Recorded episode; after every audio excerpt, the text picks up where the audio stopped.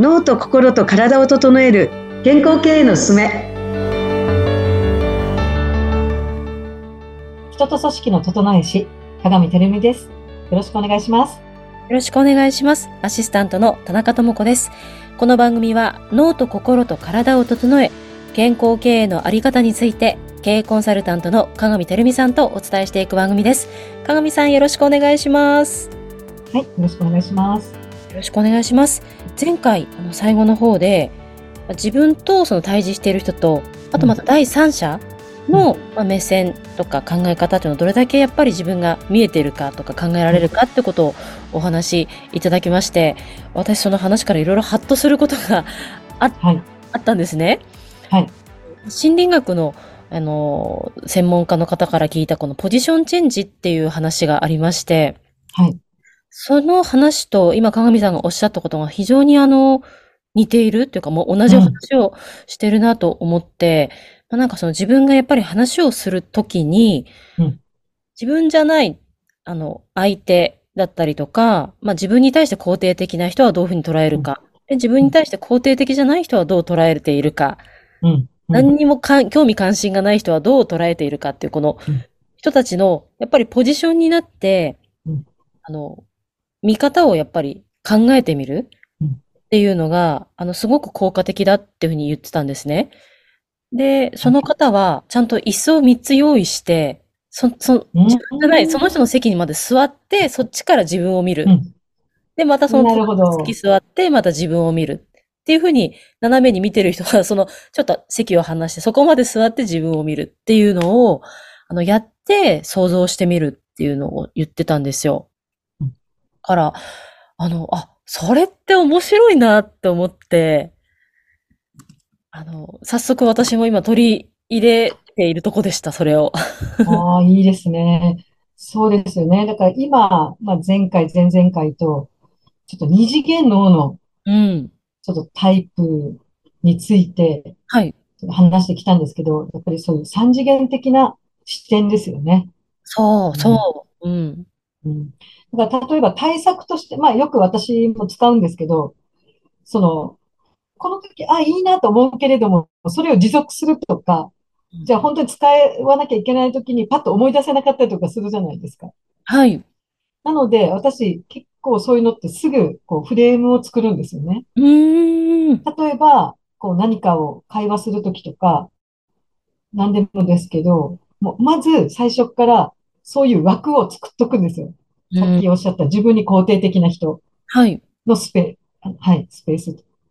で、あの、椅子を用意されたってさっきおっしゃいましたけど、はい。もう最初からフレームワークで、もう、マス目でいいので、うんうん、この中にこう議事録とか、その自分が話すときに、先にこう、あの、相手に何をこう、あの、伝えたいのかとかっていうのを先にこう、ちょっと箇条書きでメモしておいて、でもそこの周りには、聞いてる人もいれば、聞いてない人とか、まあそういうね、こういろんな立ち位置の人がいるので、それをこうかけるような、こうマトリックスみたいな表みたいなのを用意して、それをもとにこう、先にこう、組み立てとくっていうのも一ついいかもですよね。面白いです、それ。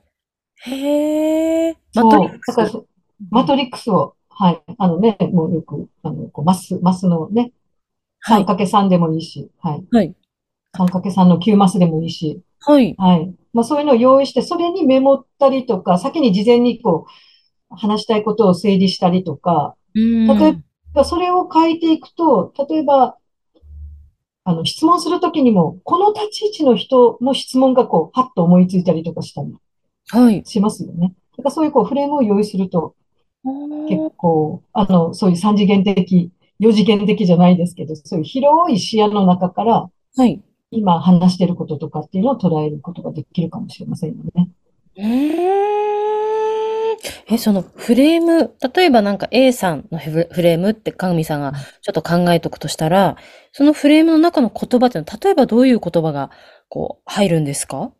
まあ、前回、その、例えばやり、やりすぎ上司の話をちょっと話しましたけど、はい、例えば真ん中がそのやりすぎ上司だったとして、はい。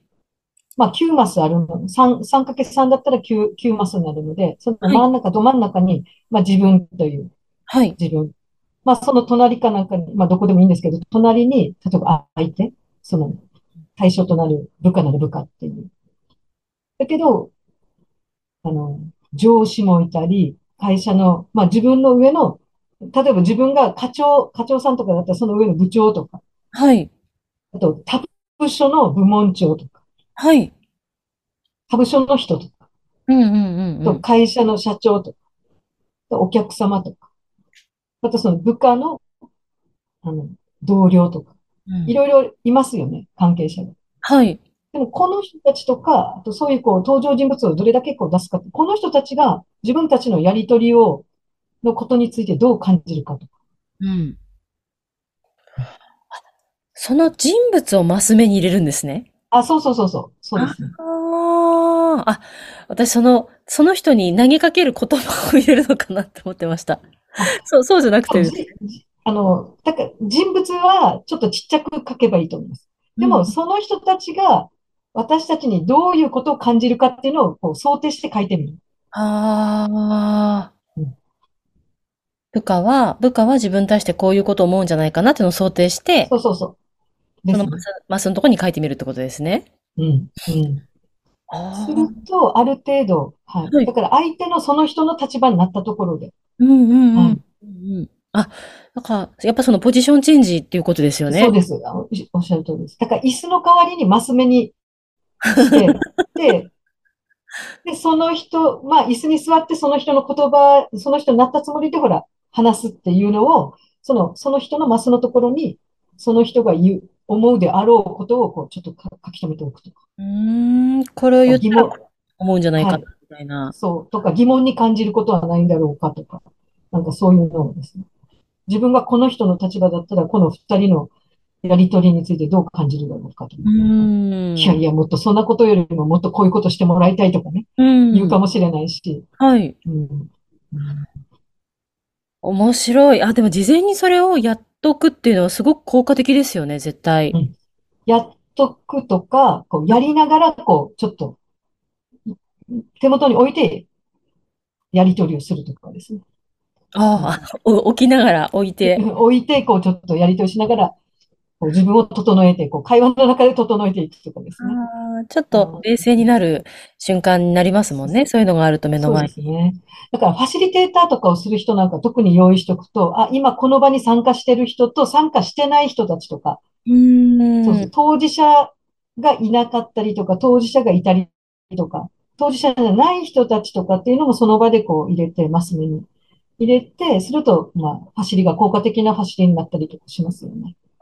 今ここにいる人たちだけで物事を議論してても、果たしてそれが生産的かどうかっていうのもあるので、まあそういうのをファシリが一言、じゃこの場にいないこういう人たちの立場でこの議題に対して、今、こう、私たちはここまで議論してきてるけれども、この場にいないこういう人たちの立場でこのことを考えたときには、で、いくらほら、ね、そこがすごくキー、キーパーソンだったりとかすると、なんかね、この人たちの考えを無視したところでことを進めてもうまくいかないからですね。もっとそういうこう全体を見た中で、こうより物事をこう精査したりできるといいですよね。ああ、それができるようになったら本当に、なんていうのかな、あの、あれ、わしの目、鷹の目って言います、何でしたっけ？なんか言いますよね。こうそ空からこう自分を見ている、はい、はいそういうふうになんか自分を見れるようになってすごくいいですね。本当第三者の目というか。そうですね。鳥の目、虫の目ですね。わしもたかも同じでしたね。同じこと言ってるなって自分で思ってました。いや、だからそういうことです。だから本当に、両方必要なんですよ。どっちかがいいとか悪いとかじゃなくて。はい。ただ、ただ二次元のになってる時って、はい、もう本当に自分の目の前のことに結構執着してしまうというか、囚われてしまうんですよ、ね。でもこれが全てみたいなこう考え方になりがちで、はい、ガチガチになって人様を受け入れないところが出てくるんですよね。特にその佐野二次元とかはもうすごくやっぱり頑固なので。うんそうなんですよ。いやいや、すごいわかりますね。ちょっと私最近出会って、まさにそういう人っていう人がいたので、ああ、そうなんですね。はい。次週ちょっとその話も、あの、はい、お話しさせていただければと思います。はい。はい。かさん、ありがとうございました。はい、ありがとうございました。